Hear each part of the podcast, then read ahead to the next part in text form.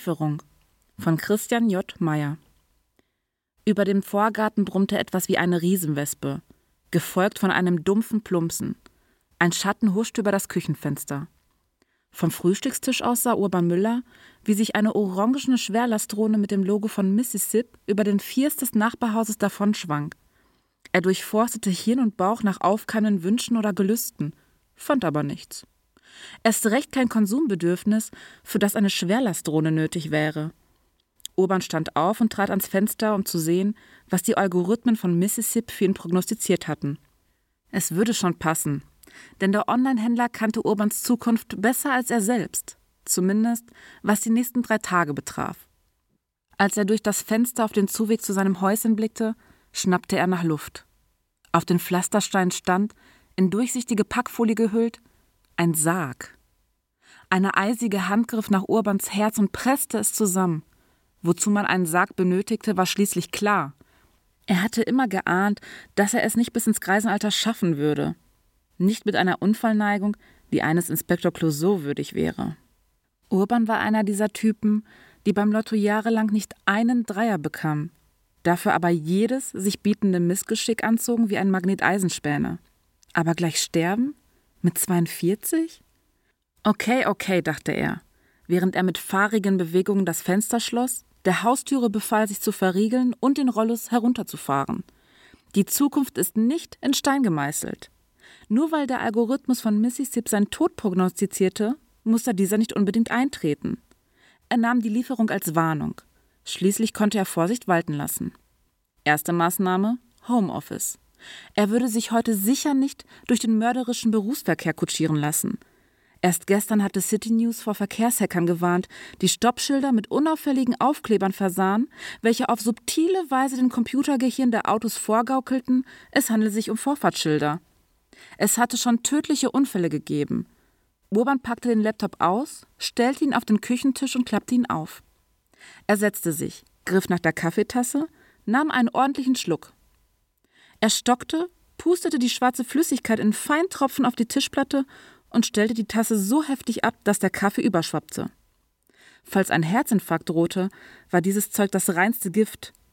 Seit sein Brötchengeber auf den Konkurs zusteuerte, war sein Kaffeekonsum aus dem Ruder gelaufen. Das heißt, wenn er es sich recht überlegte, Mississippi hatte ihm unaufgefordert immer größere Pakete, immer stärkeren Kaffees geschickt. Er wendete sich um und starrte mit zugekniffenen Augen auf den im Wohnbereich stehenden digitalen Assistenten von Mississippi. Dessen Kameraauge stierte ihn an wie ein sprungbereites Raubtier. Führt diese Firma seinen Tod womöglich subtil herbei? Im Sinne einer selbsterfüllenden Prophezeiung? Urban schnellte hoch, marschierte zu dem Gerät und kippte den Netzschalter auf Aus. Zurück am Tisch klingelte sein Handy. Er klappte es auf. Es war Oswald. Urban entschied sich fürs Rangehen. Sein Kumpel würde ohnehin keine Ruhe geben. Hi Oss, was gibt's? fragte er, wobei es ihm leidlich gelang, unbeschwert zu klingen. Moin Urban, du, ich komme heute Abend 20 Minuten später. Muss um fünf noch zu einem Kunden. Meine Güte, der Designbierabend, den hatte er vergessen. Da konnte er natürlich nicht hingehen. Äh, hör mal, Oss, geht leider nicht heute. Wie bitte? Eine faule Ausrede würde sein Sandkastenfreund sofort erkennen. Urban entschied sich für die Wahrheit. Oswald reagierte mit seinem typischen, dreckig spöttischen Lachen. mein Gott, Urban, immer noch der alte Schisser. Du bist kerngesund, Mann. Und außer Uwe hast du keine echten Feinde. Wieder das Lachen. Und er kommt heute nicht, fuhr Oswald fort. Was soll denn passieren? Hat sich Mississippi bei dir schon einmal geirrt? fragte Urban. Nein, räumte Oswald widerwillig ein. Ich habe schon lange keine Lieferung mehr zurücksenden müssen. Es passt immer, wie die Faust aufs Auge. Du sagst es, antwortete Urban. Meiner Mutter haben sie vor zwei Wochen Herztropfen geschickt. Der Arzt diagnostizierte hinterher verengte Herzkranzgefäße. Er hat Mississipps punktgenaue Voraussicht gelobt. Die Tropfen seien gerade noch rechtzeitig gekommen. Ja, ja, die Algorithmen sind perfekt, gab Oswald zu. Aber du, ich habe jetzt keine Zeit zu diskutieren. Bleib halt in Gottes Namen ein paar Tage zu Hause. Vorräte hast du? Der Kühlschrankinhalt wird bis Donnerstag reichen, antwortete Urban und wünschte Oswald einen schönen Bierabend. Nach drei Stunden halbwegs konzentrierter Arbeit am Laptop knurrte ihm der Magen. Er befahl, dem Ofen vorzuheizen. Zehn Minuten später holte er sich eine Pizza aus dem Tiefkühlfach, packte sie aus und streckte die Hand zum Ofengriff aus. Eine Millisekunde, bevor sie das Metall des Griffs erreichte, hielt er inne. Die meisten Unfälle geschehen in der Küche, dachte er. Der Ofen hatte vorgestern ein Update bekommen. Seitdem hat er ihn nicht benutzt. Womöglich war jetzt irgendwas falsch konfiguriert und er würde eine gewischt kriegen, sobald er den Griff berührte. Urban nahm das Brotbrett ins Visier, auf dem ein leckeres Dinkelbrot lockte, und steuerte darauf zu. Die metallisch blitzende Klinge der Brotschneidemaschine indessen bremste ihn abrupt. Ein neues Szenario drängte in sein Hirn. Erstens falsch eingestellter Schneidemodus. Zweitens Ausrutschen. Drittens durchtrennte Pulsadern. Die Nahrungsaufnahme gestaltete sich zunehmend als Herausforderung. Er musste seine Taktik ändern. Was er brauchte, waren direkt zugängliche Kalorien. Das Fach mit dem Knabberzeug fiel ihm ein. Er steuerte auf den Küchenschrank zu, schob das Rollo hoch und griff nach einer Chipstüte. Der Rollladen fiel zu und quetschte seine Finger ein. Urban schrie vor Schmerz, fluchte und hielt die Schrankjalousie beim zweiten Versuch mit der anderen Hand oben. Wenig später hatte er sich und sein Laptop mit einem Wall von Tüten mit Chips, Nachos und Salzbrezeln umkränzt. Ihm zu Füßen stand ein Kasten Mineralwasser. Nichts, wirklich nichts könnte ihn veranlassen, in den nächsten drei Tagen vom Küchentisch zu weichen. Er klimperte auf der Tastatur herum, als unter den Chipstüten wieder der Klingelton des Handys hervordrang.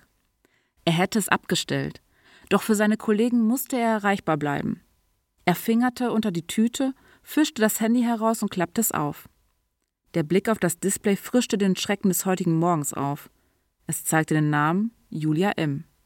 Vor seinen Augen erschien ein ebenmäßiges Gesicht, umkränzt von glänzenden schwarzen Haaren, zu denen die wasserblauen Augen einen elektrisierenden Kontrast bildeten. Sie hatten sich am Wochenende im Place 17 kennengelernt.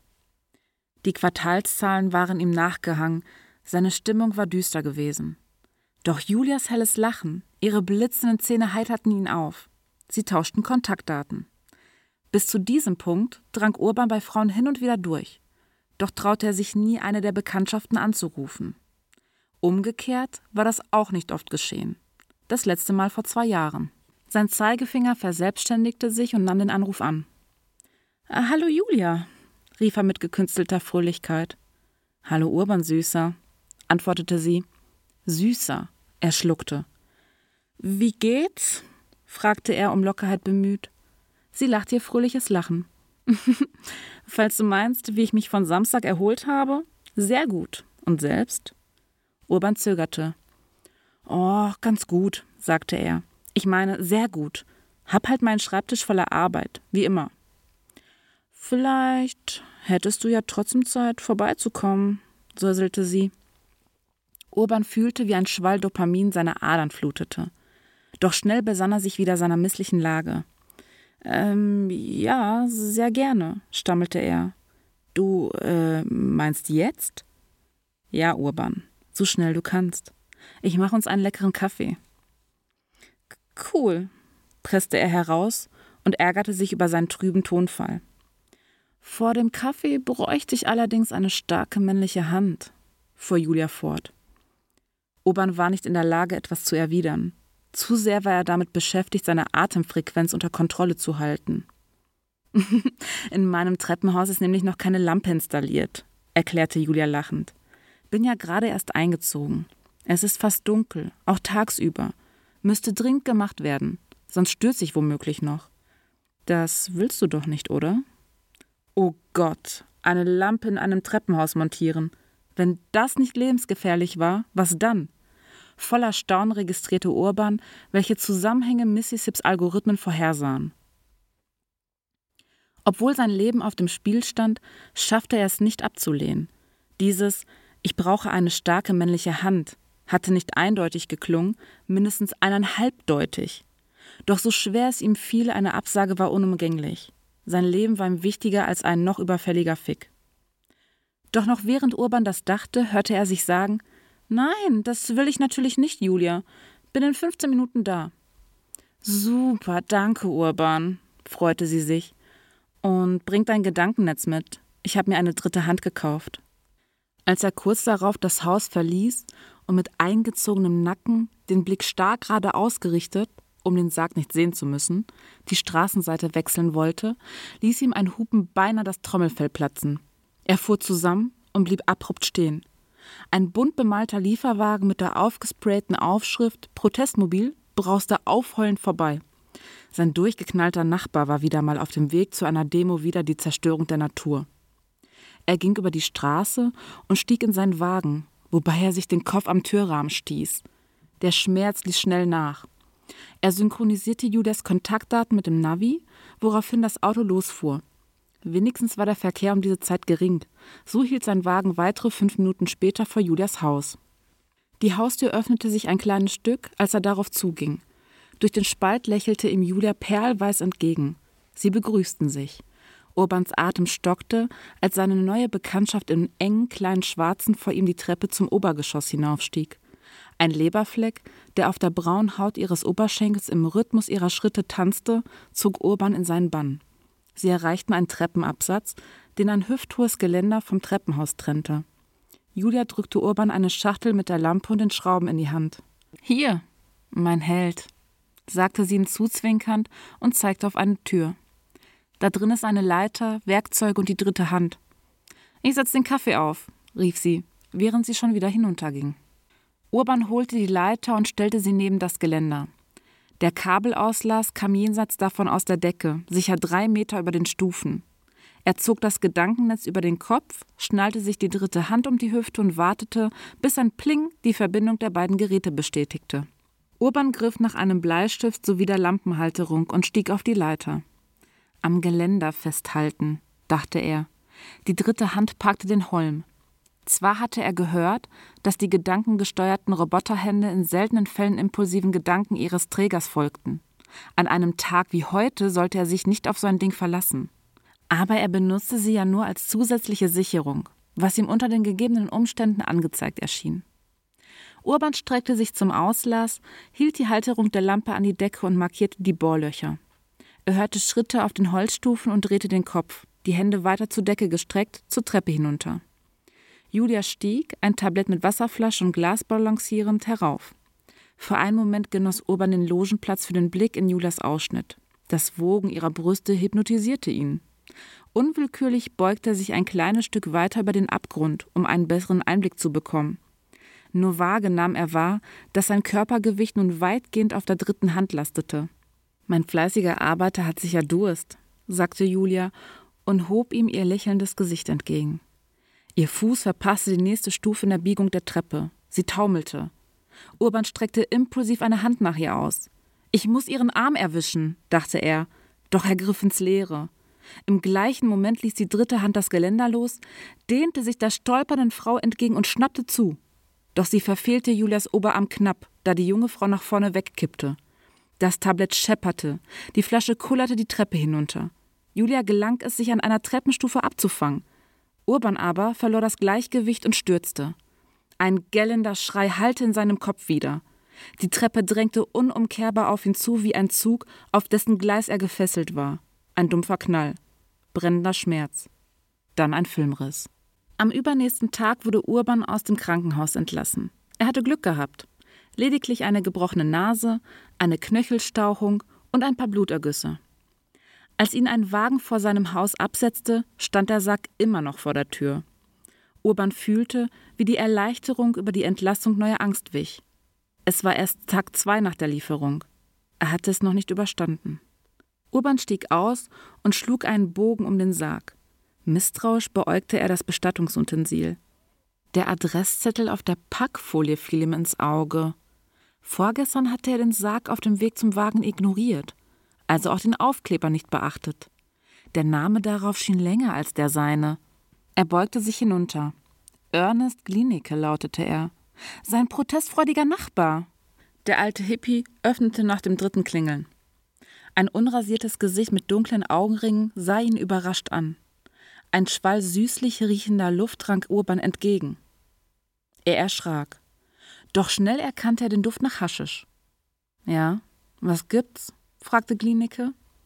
Ich habe eine Vierlieferung, sagte Urban und hielt ihm den Zettel hin. Das da, er zeigte auf die verdammte Holzkiste, ist für Sie.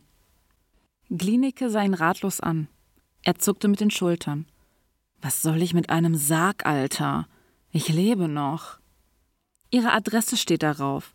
Die Drohne hatte wohl einen GPS-Fehler und das Ding bei mir abgestellt. Klinike sah Urban konsterniert an, schob ihn zur Seite, trat aus der Haustür und nahm den Sarg ins Visier wie eine drohende Schlange. Ein Sarg, stellte er fest. Für mich? Diese dämlichen Algorithmen, Mann. Den bring ich zurück, sagte er. Ins Protestmobil passt er locker rein. Dann hellten sich Klinikes Züge auf. Aber klar doch. er lachte und zeigte Urban seine gelben Zähne. Da passt er wunderbar rein. Urban verstand nicht. Mann, Alter. So beknackt ist dieses Orakel von Mississippi vielleicht doch nicht. Die Algorithmen ehren sich nie, rückte Urban das Weltbild seines fortschrittsfeindlichen Nachbarn zurecht. Den nehme ich mit zu unserer Sumpfdemo, sagte Glinicke. Zu was? Mann, die Stadt will das Feuchtgebiet in der Flussniederung zuschütten. Für noch so ein bekacktes Gewerbegebiet. Kapierst du, Alter? Ehrlich gesagt, nein. Sie schütten es auf. Mit Schotter oder so. Sie beerdigen das Feuchtgebiet. Der Sarg ist genau das richtige Symbol dafür. Damit erregen wir Aufmerksamkeit. Klinike hob beide Hände und sah zum Himmel. Vielen, vielen Dank, Missy Sipp. Gelobt sei deine Weitsicht. Sie hörten die Lieferung von Christian J. Meyer. Gesprochen von Daria Wulle. Eine Produktion von podyssey.de